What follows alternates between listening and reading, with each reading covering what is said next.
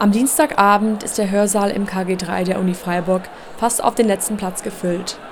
Denn heute hält Bafta Sabo, Sozialwissenschaftlerin und Marxistin, einen Vortrag zum Thema Rassismus und Ausbeutung. Rassismus ist nicht einfach nur ein reines Bewusstseinsproblem, sondern es hängt schon mit der materiellen Struktur der Gesellschaft zusammen, also mit der Klassengesellschaft. Ähm, was heißt das genau? Ähm, ich leite meinen Artikel ein mit so einem Zitat von Eric Williams, das war so ein karibischer Marxist. Ähm, der hat geschrieben, äh, Sklaverei kommt nicht von Rassismus, Rassismus kommt von Sklaverei. Bafta Sabo forscht über den Zusammenhang zwischen Marxismus und Antirassismus, ist Teil des Vorstands der Initiative Schwarze Menschen und Autorin des Sammelbands Die Diversität der Ausbeutung. Heute spricht sie darüber, welche Funktionen Rassismus in unserer Gesellschaft erfüllt und wie eine gemeinsame antirassistische Praxis aussehen kann. Was sie damit sagen wollte, war nicht, weil Europäer irgendwie rassistisch eingestellt waren, sind sie in den Rest der Welt gegangen, haben die Leute kolonisiert und versklavt, sondern umgekehrt. Das hatte mit den Entstehungsbedingungen des Kapitalismus zu tun, also vor allem mit dem, was Marx als ursprüngliche Akkumulation bezeichnet, also die Anhäufung des ersten Kapitals in Europa. Das war nicht, äh, wie bürgerliche Ökonomen vielleicht sagen würden, weil die ersten Kapitalisten so sparsam waren und immer ein bisschen Geld zur Seite gelegt haben, sondern das hat sehr maßgeblich äh, mit dem Kolonialsystem zu tun und mit der Aneignung von ähm, unfreien Arbeitskräften, also mit Sklaverei. Und ähm, weil sich genau parallel zu dieser Zeit in Europa auch sowas wie Menschenrechte herausbilden, also alle Menschen sind frei und gleich geboren, alle Menschen ne, haben Menschenwürde und so weiter, ähm, gerät, geraten diese europäischen Gesellschaften in Widerspruch. Also einerseits sind alle Menschen frei und gleich, andererseits behandelt man bestimmte Menschen äh, minderwertig, sie werden nicht nur ausgebeutet, sondern überausgebeutet, also über sozusagen so ein durchschnittliches Niveau hinaus, über die Bedingungen, unter denen europäische Arbeiter ausgebeutet werden, hinaus. Ähm, und das muss gerechtfertigt werden.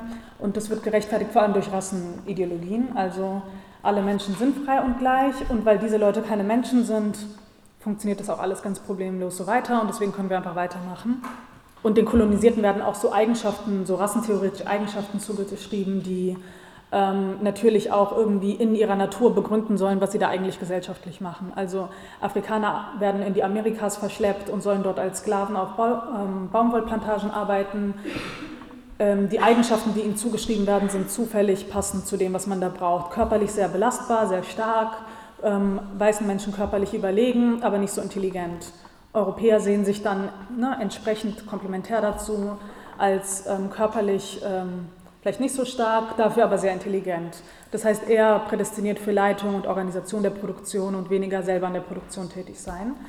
Ähm, Nach einer historischen Einordnung beschreibt BAFTA, wie Rassismus als Rechtfertigung für die Ungleichheiten einer kapitalistischen Gesellschaft genutzt wird. Das heißt, der Rassismus konstruiert eigentlich so eine ganze Welt, in der manche Menschen von Natur aus arbeitende Klasse sind und damit wird, soll der Kapitalismus und die kapitalistische Klassengesellschaft auch verewigt werden.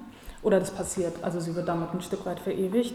Und ähm, bestimmte Dinge werden dann nicht als Ergebnis von so sozialen Prozessen verstanden, sondern weil das in der Natur der Menschen liegt. Also ähm, afrikanische Länder sind nicht unterentwickelt, weil der Kapitalismus diesen Ländern jede Möglichkeit nimmt, ähm, eine eigene technische Entwicklung zurückzulegen ähm, und weil dort Arbeitskräfte so günstig sind, dass man teilweise Maschinen nicht einsetzen muss, sondern Afrikaner sind einfach nicht so entwickelt und haben keinen Beitrag zur ähm, Weltzivilisation beigetragen. Also das sind dann so die Bilder, die auftauchen.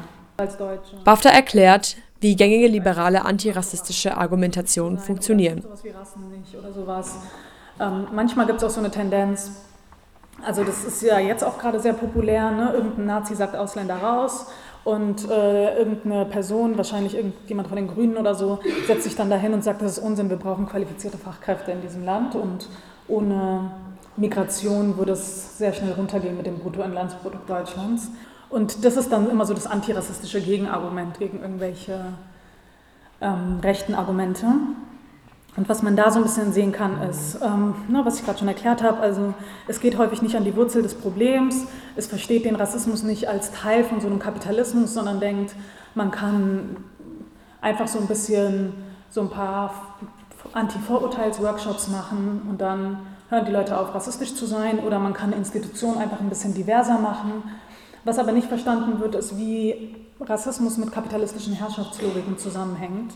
Also Populäre antirassistische Bemühungen wie Aufklärungsworkshops oder diversere Besetzungen von Führungspositionen ordnen sich weiterhin in kapitalistische Strukturen ein und lassen dabei die Wurzel des Problems außer Acht. Gewalt in Deutschland, mehr Frauen in Führungspositionen ähm, ist eine Forderung. Das wurde jetzt natürlich erweitert mit mehr migrantische Frauen in Führungspositionen. In Bayern gibt es so eine Kampagne des bewussten Alliteration, mehr Fatmas in Führungsetagen. Ähm, ich finde es super cringe, aber was dieser Satz ja eigentlich sagen will, ist, also so diese Vorstellung, ähm, wenn mehr Menschen, die von bestimmten Diskriminierungsformen betroffen sind, in Führungspositionen sind, dann werden sie selber nicht so agieren. Also die werden dann keine rassistische Einstellungspolitik machen oder die werden weniger ausbeuterisch mit ihren Arbeitern oder ihren Angestellten umgehen und ähm, die werden irgendwie, die werden es irgendwie einfacher machen für Leute, die selber auch aufsteigen wollen. Ähm, was diese Logik nicht in Frage stellt, ist, warum gibt es überhaupt Führungspositionen? Also diese Art von Hierarchien werden überhaupt nicht in Frage gestellt, sondern man will es einfach so ein bisschen bunter machen. Und da ist auch die Frage, ähm, wo sieht man eigentlich die Ursachen für ähm, Armut, Ausbeutung, eine Polizeigewalt, aber auch äh, Klassenhierarchien in der Gesellschaft? Sieht man die da drin, dass einfach keine Ahnung, äh, weiße Menschen sich einfach gerne besonders diskriminierend verhalten? Oder sieht man, dass diese Institutionen auch eine eigene Logik haben, die, egal wer da drin sitzt, ne, sich auch so ein bisschen selber reproduzieren? Also.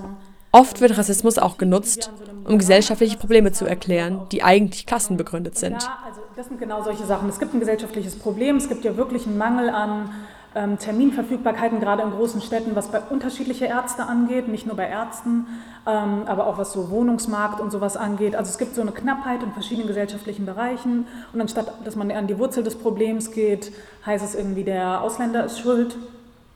Und ähm, das sorgt natürlich auch dafür, dass man sich nicht mit den eigentlichen Problemen auseinandersetzt. Das heißt, ähm, innerhalb des Kapitalismus ähm, hat Rassismus auch eine Funktion. Das heißt nicht, äh, dass es rein funktional ist, sondern auch zu verstehen, inwiefern es wichtig ist, zu verstehen, wie Rassismus funktioniert, damit man auch irgendwie eine Klassenpolitik machen kann. Und deswegen ähm, wäre es, denke ich, sinnvoll, ähm, Rassismus auch durch so eine marxistische Brille zu verstehen, weil wir dadurch auch verstehen können, wie Rassismus mit anderen gesellschaftlichen Fragen zusammenhängt. Also es gibt irgendwie antirassistische Proteste und es gibt Klimaproteste und es gibt irgendwie ähm, Antifa-Arbeit, diese Dinge sind aber alle nicht miteinander vermittelt und ähm, diese Vermittlung müsste man ja erst politisch herstellen, indem wir verstehen, wie hängen diese Fragen eigentlich miteinander zusammen und wie können wir auch gemeinsam dagegen kämpfen.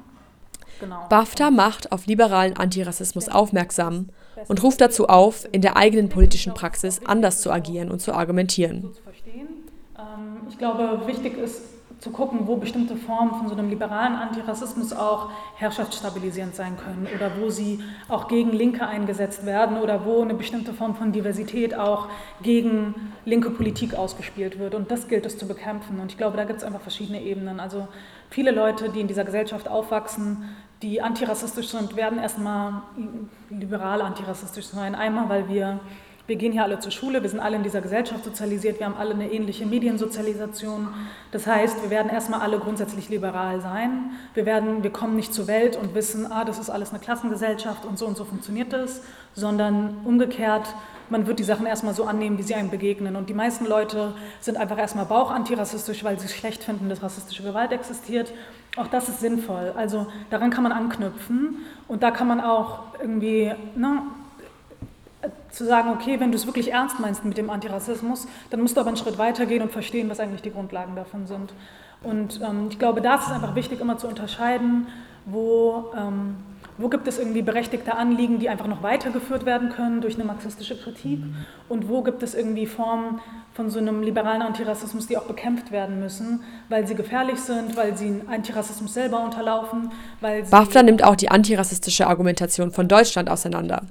Oft werden antirassistische Aussagen genutzt, um finanzielle Intentionen zu übertünchen. Das, diese Unterscheidung zwischen nützlichen und nicht nützlichen Ausländern, ähm, die wird natürlich auch da forciert, wo zum Beispiel Abschiebungen besonders gerechtfertigt werden sollen. Also ähm, warum äh, ist es notwendig, bestimmte Ausländer im Land zu haben und andere nicht, weil manche sind gut für Deutschland und andere sind schlecht für Deutschland.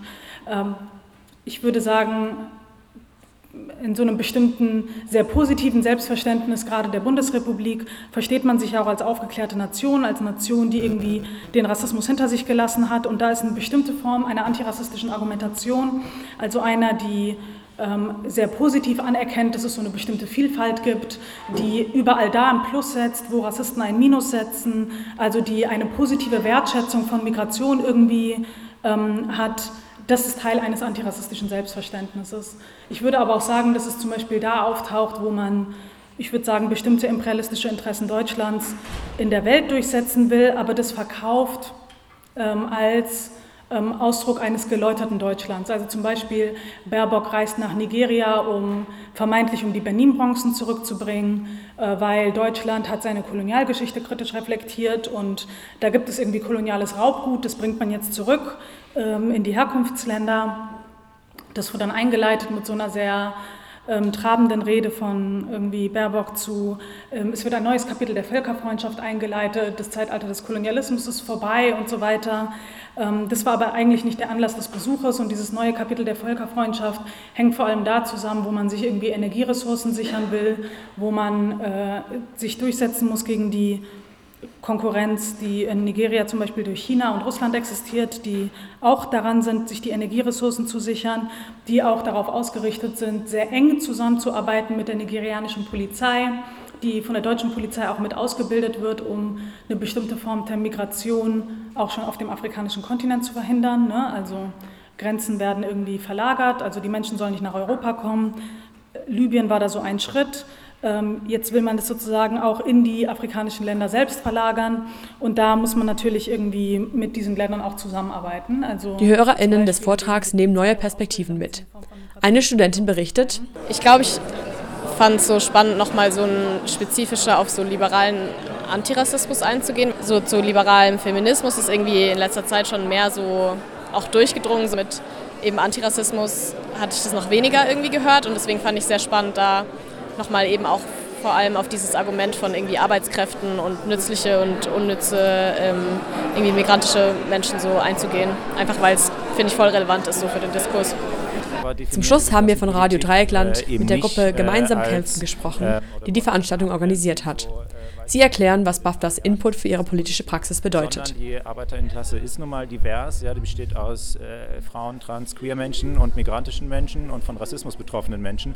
Und ich glaube, es geht vor allem darum, ähm, diese Klassenpolitik äh, so äh, inklusiv wie möglich zu gestalten, ähm, dass wir da möglichst viele Menschen auch ansprechen und äh, uns gemeinsam organisieren, aber eben nicht segregiert voneinander. Das machen die Migrantinnen, das machen die, die Frauen, das machen die queeren Menschen oder so, sondern äh, das zusammenzudenken und in unseren äh, Politikfeldern eben so eine antirassistische Praxis oder Selbstverständlichkeit äh, immer äh, mitzudenken und auch deutlich zu machen.